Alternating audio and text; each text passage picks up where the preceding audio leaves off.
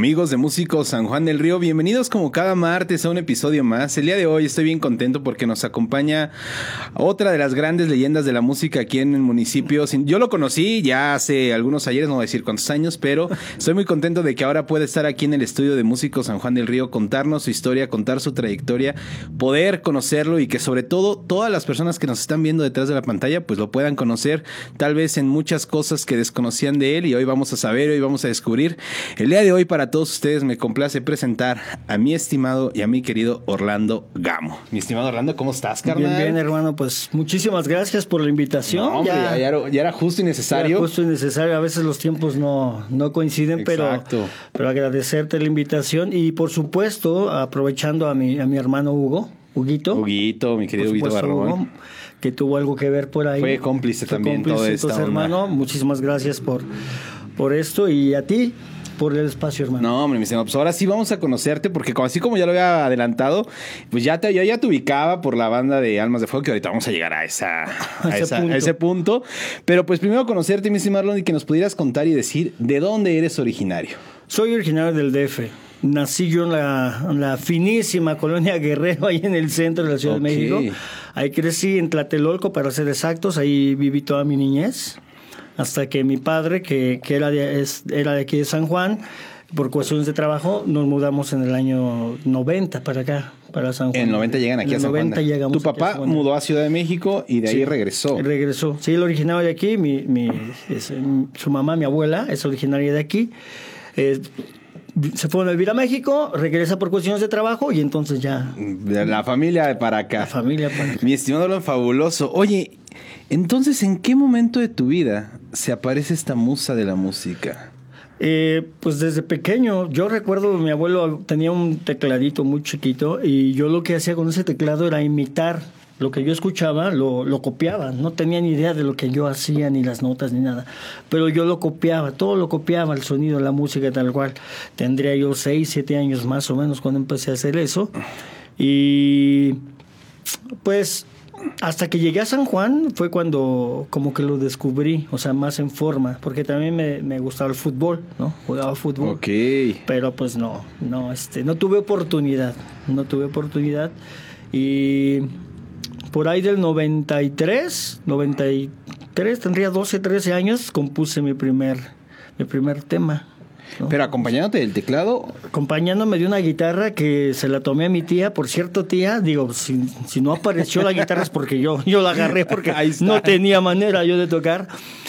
Pero en mi época, hermano, pues no había YouTube ni nada de eso. No, todo era de oído. Todo era de oído y viendo. Yo veía a los seminaristas cómo tocaban y lo que yo hacía era pues copiar lo que ponían, ¿no? En la guitarra. Lo copiaba, pero no sonaba igual. Entonces, ¿qué onda? No, no está, no suena. Y me acuerdo que el padre Ismael, que en paz descanse, me afinó la guitarra, ¿no? Más es que hay que afinarla, ya me la dejó lista y yo ni la movía para que no se desafinara, ¿no? Y entonces empecé a copiar las notas. Yo no sabía que era un do, que era un re. Yo nada más decía, esto suena así, esto suena así, pum. Y así fue como empecé yo a componer mi primer, tema en la guitarra. ¿Y de qué habla ese tema, mi estimado? Uf, se llama Eres Amor. Y, y pues de una, de una chiquilla por ahí. De, chiquilla por, ahí. Oye, estimado Orlando, eh, aquí me surge una, una pregunta y es justamente, ¿te empezaste a interesar entonces también en, la cuestión de composición de letras o cómo fue que empezaste a pues hacer esta parte de la composición? Porque hay veces que uno empieza con la letra y después le pone la música, hay unos que empiezan al revés, primero la música y luego la letra. En tu caso, ¿cómo fue que fuiste descubriendo pues es también esta parte de composición? Mira, yo quería ser inventor. Yo desarmaba muchas cosas de la casa de mi mamá y de mi abuela. Mamá fui yo, abuela fui yo. Se están enterados, pero fui yo. Y ponía, colocaba, le ponía luces a la bicicleta, hacía muchas cosas. En mi, en mi niñez yo decía, no, yo quiero ser inventor. Y a través de la música descubrí que es eso, es crear. Es crear. Es crear, ¿no? de alguna manera es crear. No podría yo decirte ah, mira, lo hice así, esta es la metodología, porque te mentiría. Simplemente es algo que llegó a mí, que, que lo tengo. Yo siempre he dicho, eh, agradezco a lo mejor a Dios por ese don, y siempre he dicho que yo soy nada más la pluma, que Él dice, ah, vamos a hacer ahora esto, y yo soy el medio para hacer las cosas. Porque ya te conté una experiencia con algunos de mis temas, que yo luego digo, no manches, ¿cómo, cómo, o sea, en qué momento lo hice, por qué lo hice, cómo lo hice, por qué así, ¿no? Fue eso, no es no es algo que yo te haya dicho, lo hice por esto, fue algo que llegó, que salió y que se fue dando sin, sin pedirlo, vaya, ¿no? Se fue dando. Y en aquella época, como yo no tenía ni idea, de la música. Igual todavía ni la sigo teniendo, ¿verdad? Pero aquella época tenía menos idea. Eh, para mí era más fácil hacer lo mío que tocar lo de otros. ¿Sí me explico? Para mí era más fácil porque realmente pues no me exigía. No me exigía, entonces hacía mis acordes, mis acordes bien sencillos, que todavía los sigo haciendo. Y este, y así, para mí era como más fácil, entonces me fui por ese ladito. hasta que fui creciendo y pues las cosas fueron cambiando. Fueron cambiando y se fondeando por otro lado, Exactamente, sí. Oye, entonces dice 12, 13 años, llega tu primera composición. Mi composición. Entonces em, de ahí te empiezas a arrancar y te empiezas a dar cuenta de que la invención es parte de tu vida y ahí la vas a desarrollar. Entonces, en esa etapa estabas que en la secundaria, más o menos, ya estabas en la secundaria. Iba, iba, sí, en la secundaria, segundo creo secundaria, por ahí. Bueno, en ese momento también me, me hace otra pregunta, ¿qué música escuchabas? O sea, porque también somos parte de nuestra creación, pues a veces viene salpicada de algunas otras fuentes o de alguna otra inspiración. Entonces, en ese momento, Orlando, ¿qué escuchaba? Mira, escuchaba todo lo que ponía mi papá.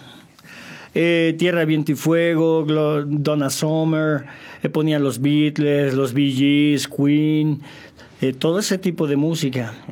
Es lo que yo escuché y le agradezco a mi padre que me haya inculcado esa música realmente maravillosa.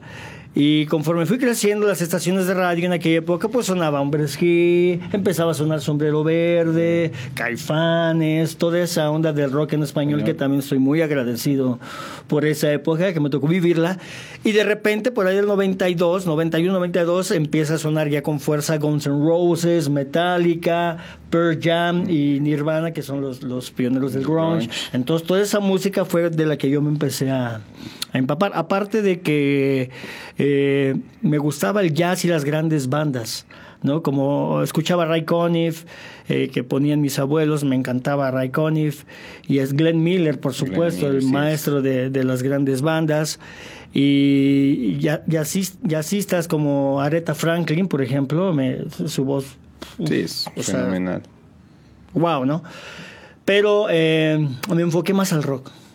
Eso fue lo que dijiste, ahí voy a desarrollarme. Me más al rock, sí. Increíble. Entonces, empiezas ya, obviamente, una, una trayectoria. ¿Y entonces en qué momento decides empezar pues a profesional. ¿Buscaste estudios? ¿Decidiste voy a querer aprender más? Sí, sí, sin duda alguna, pero era complicado por la época. Era complicado. Y yo lo que hice fue eh, pues juntarme, buscar a las personas mayores que yo que ya, ya tenían cierto conocimiento y así es como yo fui aprendiendo las notas, eh, las escalas, la armonía, etcétera, etcétera. ¿Con quién te juntaste? ¿Te eh, no recuerdo el nombre del, maestro, tenía un grupo que se llamaba La Paloma aquí en San Juan, él ya tiene tiempo que murió, Maestrazo, Maestrazo, no recuerdo su nombre, él, con él, el guitarrista fenomenal él. Y después eh, conocí a Jair Rivas por ahí del 98, por ahí, 98, 99, a Jair Rivas, que es el de Leones. Sí, cómo no. A él.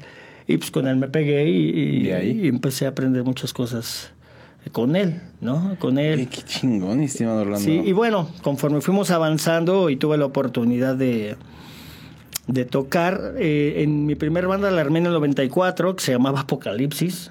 La primera banda, la primera banda se llamó Apocalipsis, pero nos juntamos a ensayar bien X, ¿no? ¿Quiénes, quiénes lo conformaban? No, pues está el apá, Alfredo, Elena, su hermana, mm, y yo estábamos ahí. Eran cuatro nada más. Cuatro nada más. Pero pues realmente nunca hicimos así nada. Hasta que llega por ahí el 98, que ya armé una primera banda forma que se llamaba Requiem. Requiem. Requiem. Y estaba yo con Alfredo viendo, buscando músicos y encontré al chino, conoce al chinito, ¿no? Sí, cómo no. Lo encontré viendo, haciendo una imitación y yo veía que la batería la imitaba y la seguía muy de acorde a la música y fuimos a hablar con él y me lo jalé. O sea, yo me jalé al chino y al ojón, al famoso sapo también me jalé sí, al sapo. sí. lo está gozando en los cabos. Llegó, sí. Saludos hasta allá a los cabos. Lo, trajo el chino y también se formó y empezamos con esta banda que se llamaba uh, Requiem. Después llegó el Tama. Y éramos nosotros cuatro, el chino, el ojón, el Tama y yo, los que éramos Requiem. Y en el 2000 eh, tuvimos la oportunidad de estar en el Hard Rock de Acapulco, estuvimos por allá una temporada en el Hard Rock. Se fueron al. Hard Rock. Oye, ¿cómo, cómo, cómo nació este contacto? ¿Cómo fue la oportunidad? Eh, yo, yo andaba yo en Acapulco y este conocí a Mauricio Nelligan, que el, el de la banda de ahí de Acapulco. Y pues empezamos a cotorrear, le mandé un demo que hicimos así casero de 10 temas propios que grabamos, ¿sí? Con, con Requiem, ahí lo, ahí lo tengo, lo voy a buscar a ver si lo encuentro. Y nosotros estábamos en México, según para grabar un, un demo. ok. Y estábamos en casa de mi abuelita y en Tlatelolco. Y me tocan a la puerta y me dicen, oye, te habla Mauricio de Acapulco. ¿Mauricio de Acapulco? Sí. Pues ya contesté todo. ¿Qué pasó? ¿Qué onda, mi estimado? Oye, fíjate que necesito que me hagas un pano y me suplas eh, aquí en el Hard Rock porque tengo un evento en un hotel y quiero que me suplas. Escuché tu demo, me latió. Y dije, no, va, güey. O sea, no lo pensé, ¿no? Le dije a los chavos, suspendemos grabación y nos vamos todos a Acapulco. ¿no? ¿Era ese mismo, ese mismo día o qué onda? No, fue tiempo después, fue tiempo después, fue como, mm, fue en septiembre, octubre, noviembre, diciembre, como por ahí de enero. No, fue como en febrero, cuando este... Cuando era la habló, suplencia. Ah, la cuando- suplencia. Y este, entonces hablé con mi papá, y mi papá nos echó la mano, cargamos toda una camionetita y vámonos, ¿no? Hicimos la suplencia, bien a gusto todo, y ya nos regresamos, pues contentos, ¿no? Imagínate. Sí, pues la experiencia. La experiencia y ya tocar en, en un hard rock, pues en aquella época era el top. o Sí, sea, sí, la cadena de Hard Rock era, era el top en ese momento. ese top, ¿no? Y, y puras bandas de, de cierta calidad. Y pues todos contentos. Y después me habla como a los 15 días y me dice, oye, ¿qué crees que voy a salir? ¿Te vienes a una temporada a Acapulco? El gerente le gustó. ¿Qué onda? Dije, va, güey. O sea, adelante, ¿no? Sí. Hablé con todos y nos fuimos a vivir a Jarro un rato. ¿Cuántos estuvieron por allá? Como tres meses, dos meses y medio más o menos, que son las temporadas que había en aquella época, ¿no? Y estuvo genial, o sea, estuvo genial. Llegamos a, un hotel que estaba ahí a la vuelta del Hard Rock, ahí conocimos, en el mismo hotel donde estábamos estaba Molotov, que en aquel tiempo era, pum, empezaba Molotov y y Guerra, ¿no? Y nos prohibieron así como acercarnos a ellos, ¿no? O sea, los podíamos ver desde acá, pero no podíamos como convivir, con ellos, ¿no? con ellos. Pero estuvimos ahí con Molotov, estuvo en el Hard Rock esa noche que nosotros llegamos, estuvo La Gusana Ciega, Jumbo, Resorte, Saúl Hernández, Paulina Rubio, Lo- Lorena Rojas, Marco Flavio, mucha, mucha gente más pesada de aquella época. Claro. Ahí estuvimos nosotros con, con todos ellos. Tuvimos la fortuna, ¿no? Es una fortuna realmente haber estado con ellos. Oye, manches, qué. Voy a decir la palabra, qué chingón, mi estimador. Sí, Sin sí. duda alguna fue una. Con Requiem, entonces Con Requiem. viene toda esta parte, este conocimiento. Y de ahí empezaron a girar a más lugares. Regresamos a San Juan y este se deshizo la banda por pues cuestiones personales, estás chavo, ¿no? Ahí pierdes el piso, realmente pierdes el piso. Y eso nos llevó a no seguir en el hard rock.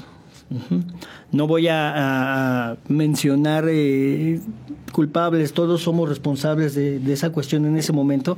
Pero imagínate, un chavo de 20 años, 18 años, tocando el hard rock, ganando bien en la playa, o sea, te vuelas Sí, pues estás. te vuelas. El sueño de un En rockstar. el sueño, porque a donde llegabas, oye, ¿qué es la banda de hard rock? Y te trataban como, como rey. En serio, te trataban como rey donde fuera porque eras la banda del hard rock. Inclusive el sindicato no se metía ni siquiera contigo, ¿no? O sea, a ese nivel. Entonces viene esta parte, llego a San Juan, decidimos separar la banda y armo otra banda.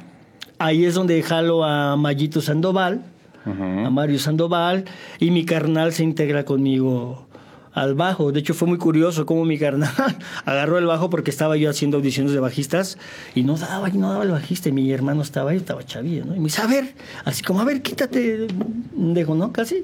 Y agarró el bajo mi hermano y empezó a seguir la canción con nosotros, ¿no? O sea, sí. La ¿Tan pum, natural? pum, sí, natural, pum, pum, pum. Y dije, Pues que ando buscando. Sí, que ando claro. batallando, ¿no? Entonces caló mi hermano y, y formamos una banda que se llamaba en, aqu- en aquella época Santa Muerte, en el 2000. Santa muerte. Santa Entonces estaba, estaba tu hermano. Mi hermano Mayito, Mayito. Sandoval, este, el Jarras y yo estábamos en esa banda, ¿no? Y empezamos a tocar aquí, salimos a algunos lados, aquí en el Bajío. Y por cuestiones también eh, personales, pues cada quien luego tiene proyectos distintos.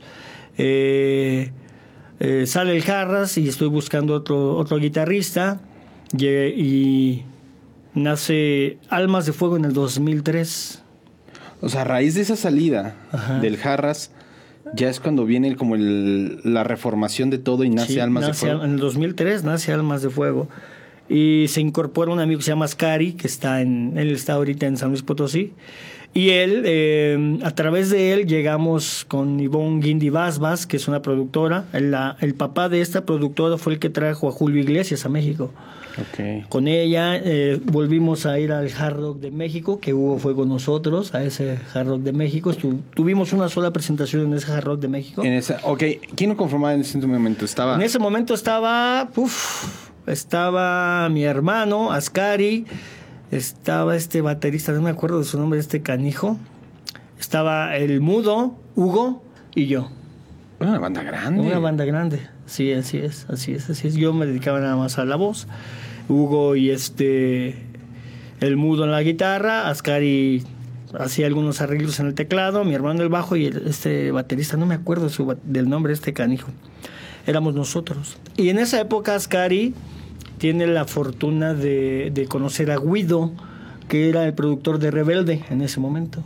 Y hicimos un demo, grabamos un demo donde viene el tema Marte así, no hay lugar, lo que queda.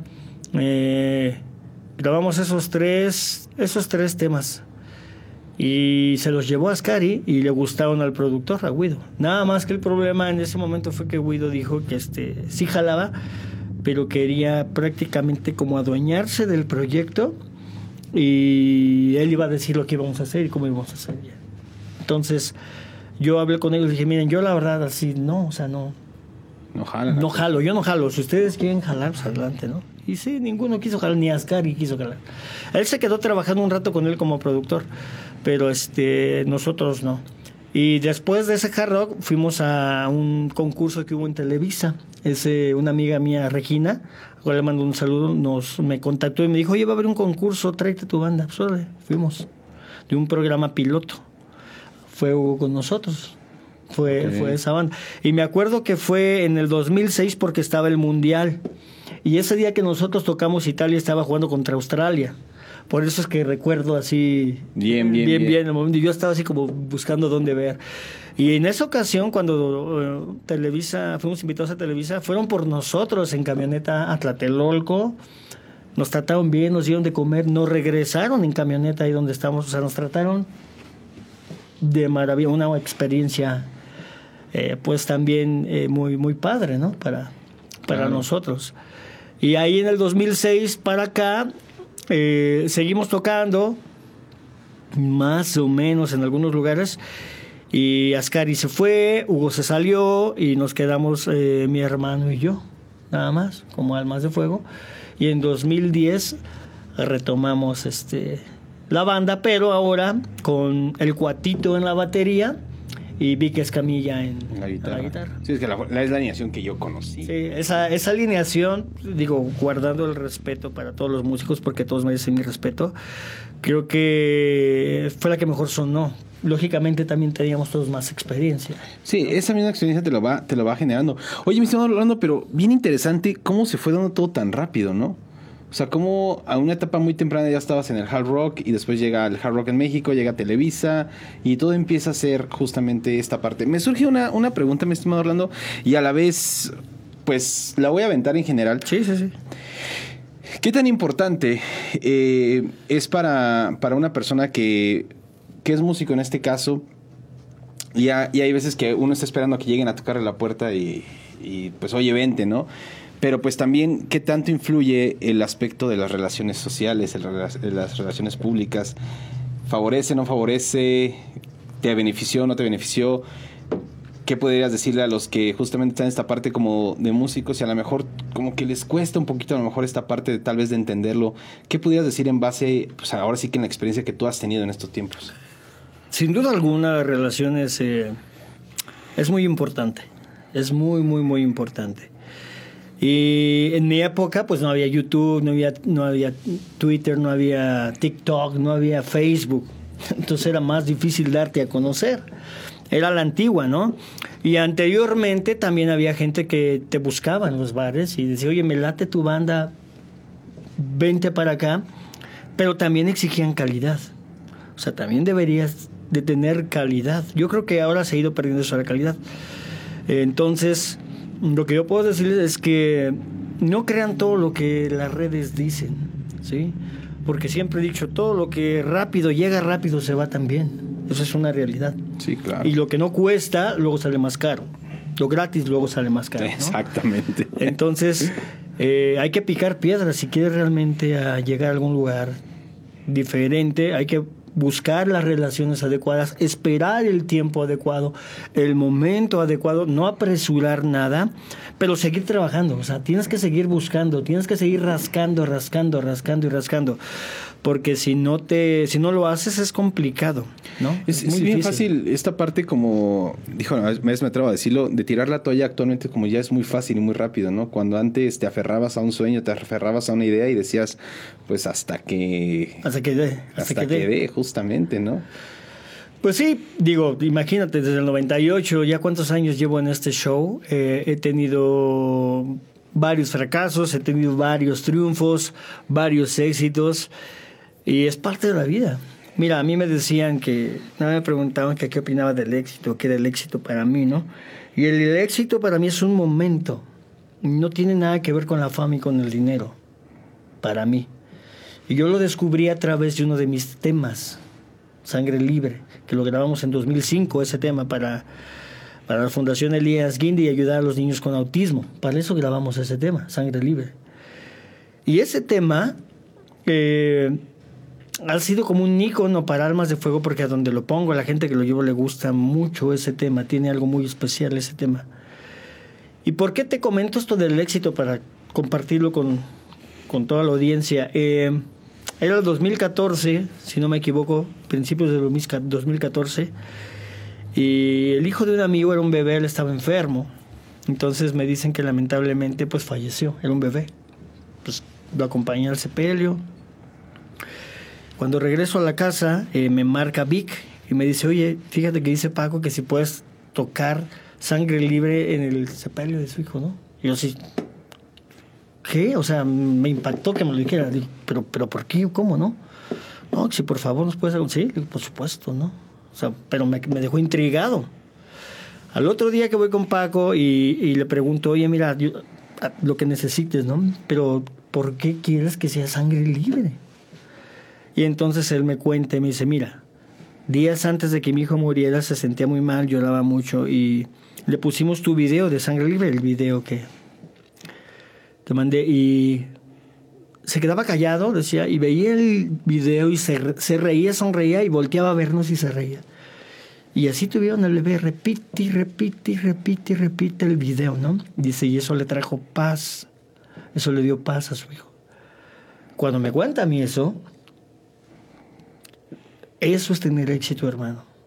Yo tuve ya éxito con uno de mis temas porque algo, algo hizo en él, algo positivo causó en él esa alegría, esa felicidad, aunque sea un momento, pero un bien le hice a ese bebé en ese momento con uno de mis temas. Entonces para mí eso es ya haber tenido éxito. Yo ya tuve éxito con uno de mis temas, ¿sí me explico? Sí, sí, sí. sí. Y, y, aprendes con el tiempo que la fama y el dinero la puedes obtener ahora muy fácil y muy rápido, pero así se va y, y sí. desaparece. En cambio, el éxito que yo tuve con ese tema eh, es inmortal. Es inmortal y sus papás me dijeron, hicimos nuestra canción. O sea, ahí es nuestra canción. Entonces, es, es a lo que yo voy.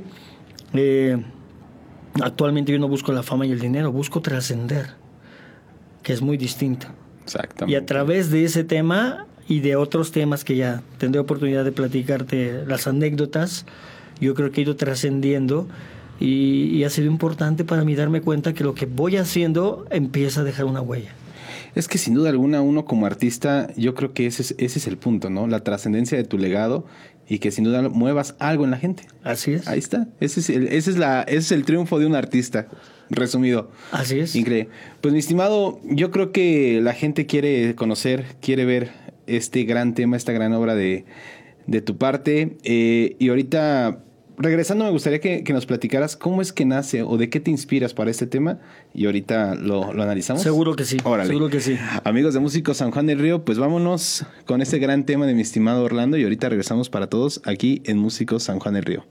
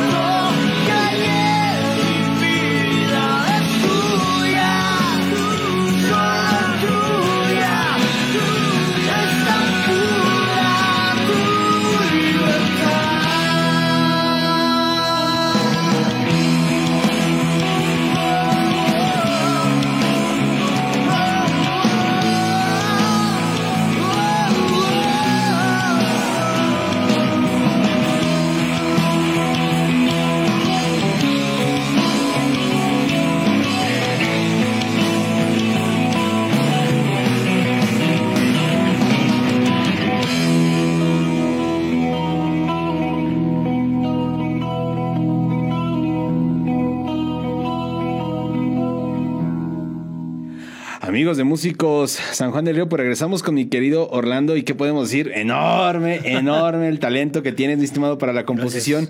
Y bueno, y como lo preguntábamos y como te lo había planteado, eh, ¿de dónde te inspiras para este tema de sangre libre? ¿Cómo es que, que nace? ¿Cómo llega? Fue, fue increíble la manera en que nace este tema. Empecé con el, con el obligado, ¿no? Del tema. Eso fue como lo primero que llegó a mi mente, musicalmente hablando. Y teníamos un tiempo como de entrega para el tema y ensayamos como dos veces el tema, así como la idea. Entonces el baterista estaba grabando, mi hermano estaba grabando y yo seguía componiendo la letra. Todavía no la terminaba la letra y ya iba a entrar a grabarla. Y así fue, así fue como si te dijo, como si me hubieran dicho, ok, pum. Y tal cual, así yo nada más agarré, pum, pum, pum, pum, pum, y parece película, pero fue así. Terminé la última letra, pum, y me dice el Choco, entras a grabar. Y de hecho en el video vas a ver que todavía tengo la letra ahí puesta y la estoy grabando así, viendo la letra, ¿no?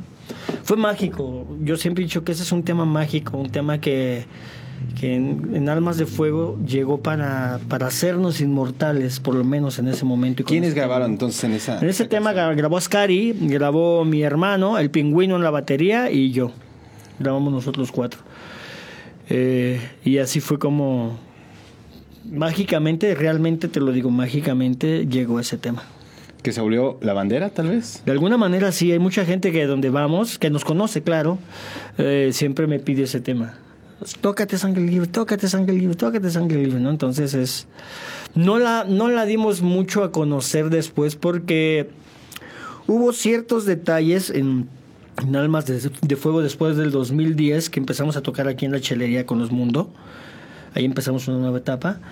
Pero estábamos como divididos entre seguir con los covers por sacar la lana y hacer lo propio. Entonces yo, en aquel momento yo era el único que quería ser propio y aquellos querían sacar covers y covers, ¿no? Entonces fue, fue una etapa muy padre porque también vivimos muchas cosas maravillosas, pero uh, por eso fue que no seguí produciendo.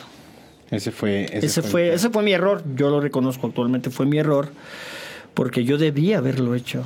No, yo debía haberlo hecho. Antes de que llegara esto con, y que saliera Ascari de Almas de Fuego, eh, fuimos a tocar a Tampico.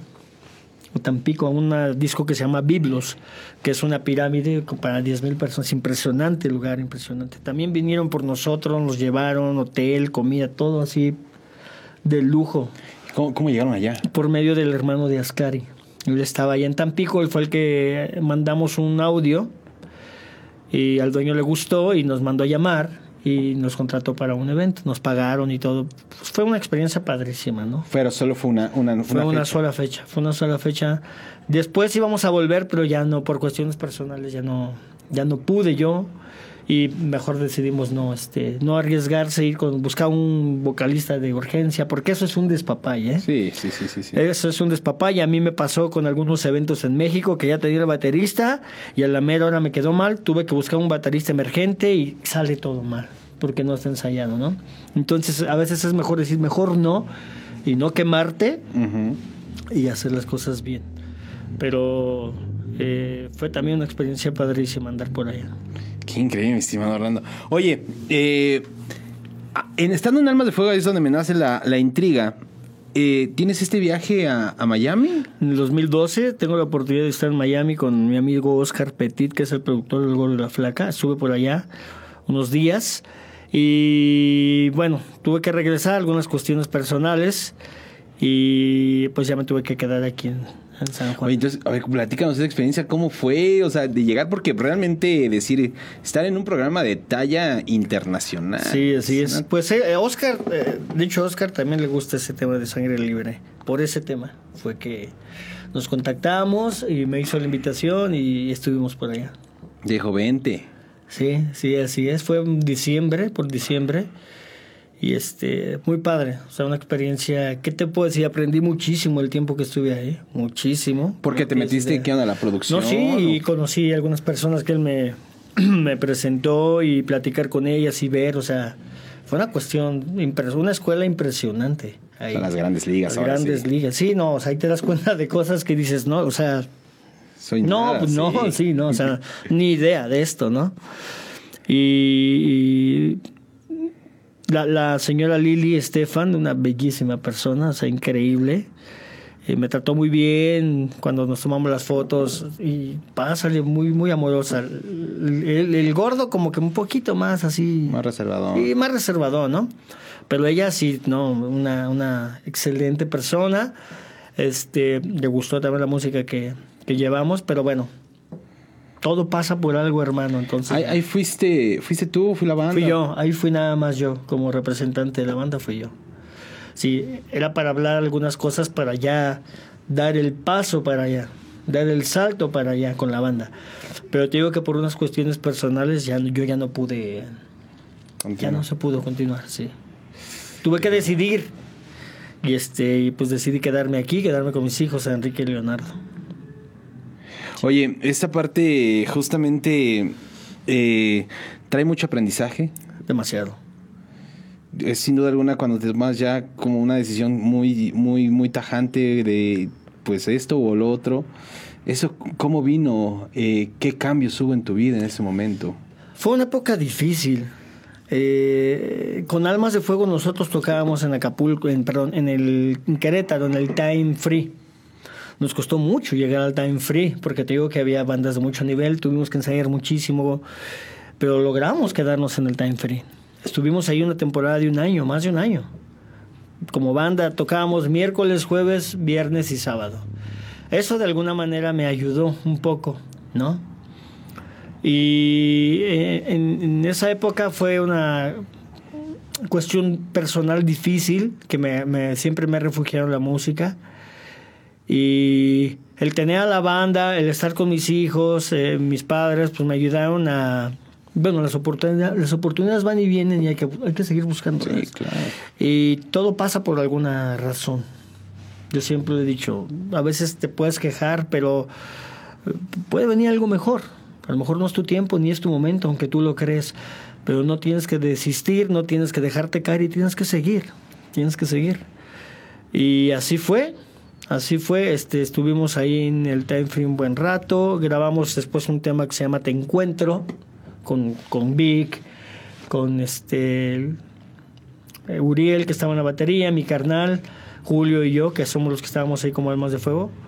Grabamos un tema que se llama Te Encuentro, que también nos fue bien, es un tema que le gusta mucho, le gustaba mucho a mi papá y a mi mamá, ese tema de Te Encuentro. Y entré yo en una situación donde mm, me desanimé por muchas cuestiones y una de ellas con la banda fue que yo quería seguir haciendo lo propio, pero ellos querían seguir tocando Covers. covers. ¿no? Entonces ahí entramos como en un pequeño conflicto, un pequeño conflicto.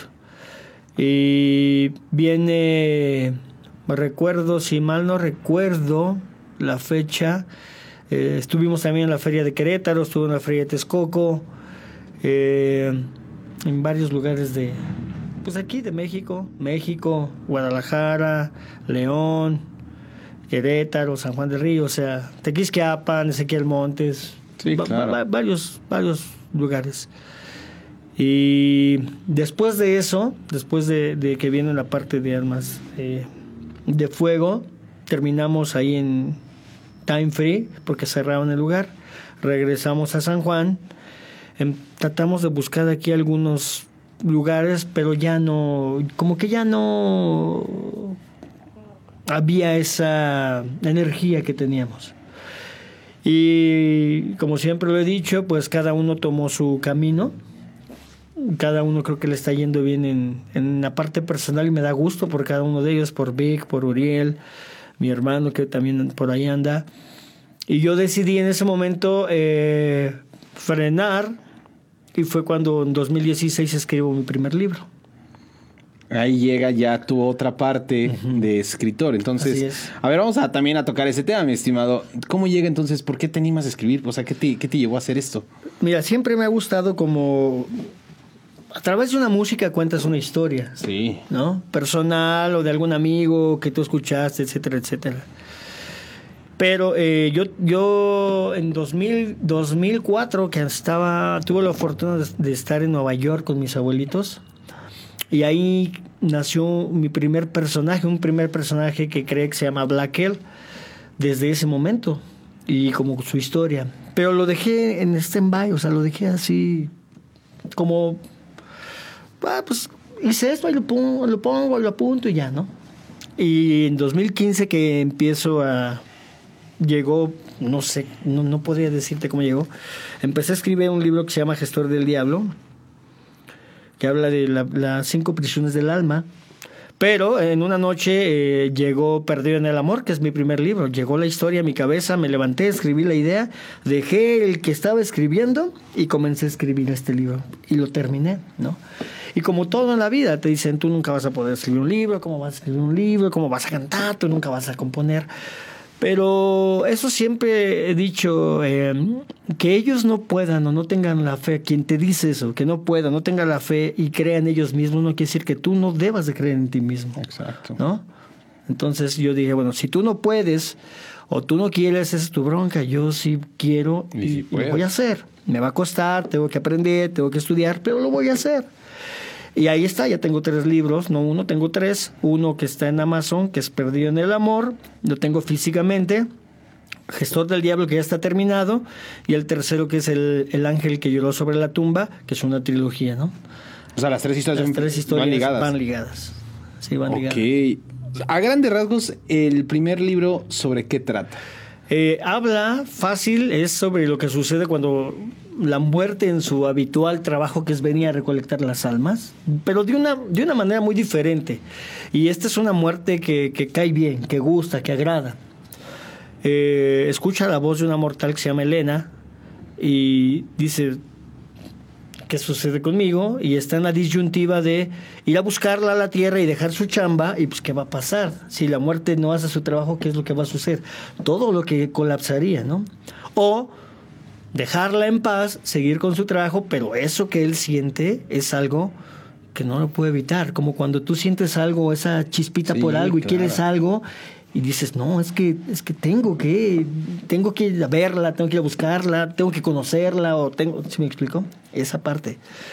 Y ahí es donde se empieza a desarrollar esta historia de perdido, de, perdón, de perdido en el amor, donde la muerte tiene que tomar esa decisión muy importante. Tiene su fiel compañero que es Guadañita, si le puse Guadañita, que es como su Pepe Grillo, su conciencia, ¿no? Que le dice, no, no, no, no inventes, o sí veo, y está ahí con él. Y ahí se desarrolla eh, eh, esta historia. Qué increíble, estimado. El segundo es...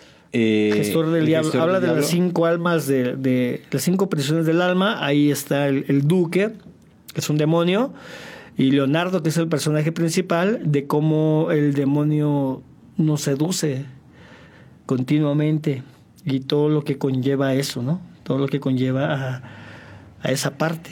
Y el, el, ángel que yo sobre la tumba habla de la abuela, la historia de la abuela de Elena, que es la, la principal del primer libro. primer libro. Se desarrolla en los años 50 eh, en, la Ciudad de México y llega un punto donde toda la historia tiene que ir al infierno y entonces termina desarrollándose en el infierno. Increíble, mi estimado Orlando. Sin duda alguna, todo un estuche de monerías, mi querido Orlando. Pero, carnal, me sube ahorita otra pregunta y otra duda. Porque, pues, realmente ha sido un claro ejemplo de que la, pues, el, la persistencia es... La constancia. Y la constancia es, es único. ¿Qué tanto te ha costado? ¿Qué tanto le has sufrido? Cuánto tiene que aguantar uno, qué tiene que aguantar, pues para que justamente uno pueda decir, lo hice, lo logré, salió algo de mí. Es, es, es muy difícil, te voy a explicar por qué, porque lamentablemente, bueno, yo hablo de mi país porque aquí estoy, ¿no?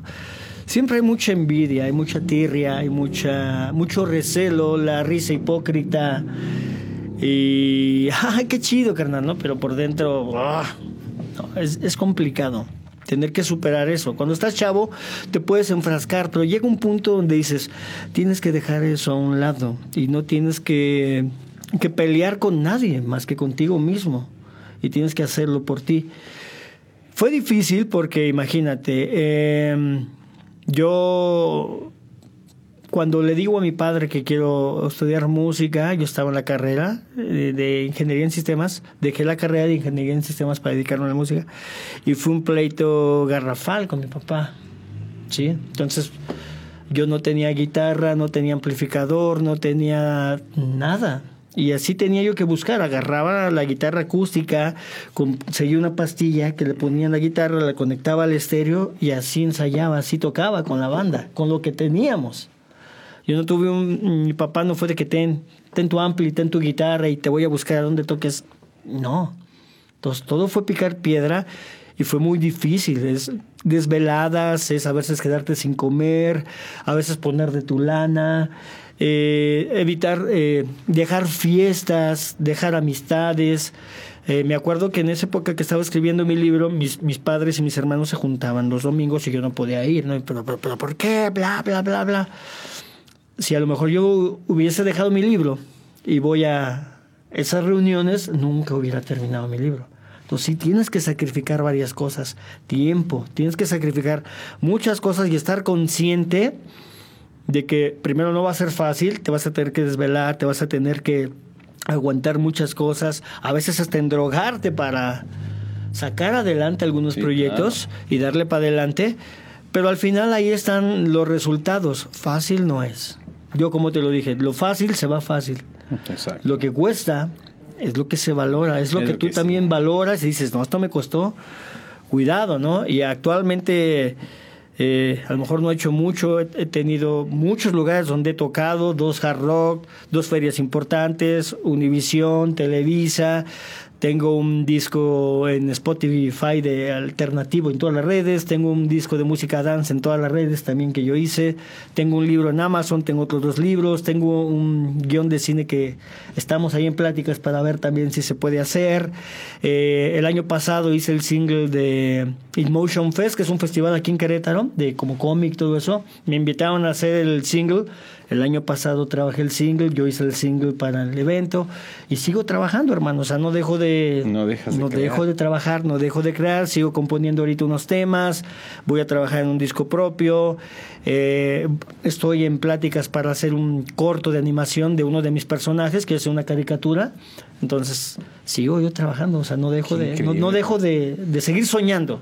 El día que tú dejas de soñar... Se pierde todo, pero hay, hay justamente tiene algo bien interesante, mi estimado Orlando, porque cuando empezó la entrevista tú comentaste de niño un inventor. El niño Orlando lo está haciendo, el niño Orlando está siendo el inventor. Ahora tal vez un hombre más maduro, físicamente más grande, pero sin duda alguna el niño Orlando se sigue divirtiendo y amando lo que hace, ¿no? Eso es algo maravilloso. Sí, a veces es, es complicado hablar con mi niño, pero es necio, es terco y dice, ¿sabes qué? Tienes que hacerlo. Sí. O sea, no importa, no importa si tienes el éxito que, que, todo el mundo espera en este momento, si te vuelves millonario, no te importa, o no te vuelves millonario, pero dejar eso, ¿sí? Dejar eso. Yo a lo mejor no voy a ver ningún fruto de, de mis cosas que yo pudiera llegar a dejar antes de morir, los libros que llegue a hacer, las canciones que llegue a terminar, lo que llegue a terminar. Pero posiblemente mis hijos o mis nietos puedan ver algo de eso. Entonces no lo veo tanto por mí, sino yo como padre, esposo, hijo, hermano, amigo, ¿qué voy a dejar en este mundo de mí? Que a los demás pueda en algún punto ayudarles, eh, como las canciones, ¿no? Eh, un tema que tengo que se llama Muriendo sin ti, eh, que grabé con Almas de Fuego, con Vi, con Uriel, con ellos. Marco, un amigo de Tecozautla, al cual mando un saludo. en una ocasión me habló, después de que falleció su mamá, me habló y me dijo, hermano, o sea, es que ese tema yo no le había puesto la atención, pero le puse la atención y no inventes, lo hice mi tema, ¿no? Es el tema de mi mamá, ¿no? Entonces, ahí es, volvemos al punto que decía. Volviste a trascender. Ahí es cuando tienes éxito. Cuando tú logras eso, yo no tengo ni un quinto de esa canción, ¿no? Pero, pero el saber que él hizo suya esa canción para su mamá, ya es el mejor regalo que me han dado, ¿no? y en una ocasión que tocamos en Tecozautla, toqué yo en Tecozautla como solista, fui se acerca un chavo y me dice, oye, ¿te puedes tomar una foto con mi mamá? Sí, claro que sí. Es que es fan de Almas de Fuego, tiene su disco. Y yo me quedé, ¿qué? Y sí, me enseñó la señora en su lista, tiene todo el disco de Almas de Fuego, su ringtone es de Almas de Fuego, su despertador es de Almas de Fuego, todo lo que tenía de la música de Almas de Fuego, ¿no? Entonces, pues también fue increíble, o sea, darte cuenta, a lo mejor es una, no importa, pero ya en una persona hicimos algo, creamos algo y trascendimos, dejamos huella. Eso, eso, hermano, para mí... Ya es el éxito. Es el éxito, sin duda alguna. Oye, carnal, eh, tomas otro, otro aspecto muy importante que es tu disco, un disco solista. Ya habías producido otros tipos de cosas, bandas, eh, música alternativa, música dance, eh, pero un músico, ¿qué vamos a encontrar en este disco? ¿Qué viene? Orlando, ¿qué nos va a mostrar? Mira, voy a retomar de mis primeros temas. Rescaté mis primeros temas, que bueno, dije, wow, o sea, a lo mejor son muy chistosos, muy simples, pero quiero darles vida, no los quiero dejar ahí en el baúl. Eh, van a escuchar eh, parte de mi inicio, de mis inicios, es lo que van a escuchar en ese, en ese disco, que es alternativo, por supuesto. Y después de ese disco tengo pensado sacar uno con pura guitarra, pero ya de ya temas un poco más más profundos, ya con muchísimo más metáfora, ya un poco de más madurez. Tengo una canción que se llama El aliento de Lucifer, que cuando mi mamá escuchó el tema, ¿qué? ¿No? Pero ya cuando vio la letra dijo, ah, caray, ¿sí me explicó? Entonces ese tipo de temas, esas son las dos facetas que quiero yo dejar ahorita. Primero el alternativo y luego el acústico. Estoy enfocado en ello. Espero a partir del próximo año ya y apegarme para poder grabarlos, pero vas a encontrar eso en, un, en el alternativo, mis inicios, lo que Orlando empezó a componer. Y en el segundo, en el acústico, cierta madurez de Orlando como compositor que ya es más metafórico, ya no es tan simple, ya es mucha metáfora lo que manejo ahí. ¿De qué, ¿De qué hablas? ¿De qué te gusta platicar? ¿De qué te gusta componer? De todo. Mira, eh, cuando yo llegué al hard rock, Lalo, Lalo, un saludo a mi hermano Lalo León, él, él fue el que nos atendió, el que como que nos traía. Y me dijo la pregunta, ¿eres músico o eres rockero? No, soy rockero. Pues eres un... No, tienes que ser músico. Y un músico tiene que aprender a apreciar la buena música de los géneros, porque no en todos los géneros hay buena música, ¿sí? Pero sí tratar de rescatar lo mejor de cada género y aprenderlo. Entonces, yo te lo voy a decir, tengo música regional, tengo música de cumbia, salsa, urbana, pop, rock, alternativo, balada, he compuesto de todo, de todo ese tipo de música y he estudiado pues la historia de, de, cada, de cada género para saber cómo tengo que abordar los temas, porque lo regional no es lo mismo que lo urbano, por ejemplo. No, no, no. No, ni la cumbia, ni la salsa. ¿Sí me explico? Entonces es estudiar un poquito el, el mundo, la vida del género y sobre eso entonces trabajar. Increíble, mi estimado. Mi estimado Orlando, pues yo creo que a la gente trae la inquietud de pues volverte a ver en acción, de volver a ver esta parte musical. Y ahorita regresamos a música. Seguro que sí, seguro Órale. que sí. Amigos, no se despeguen que esto está de maravilla con mi querido Orlando porque ahorita seguimos platicando.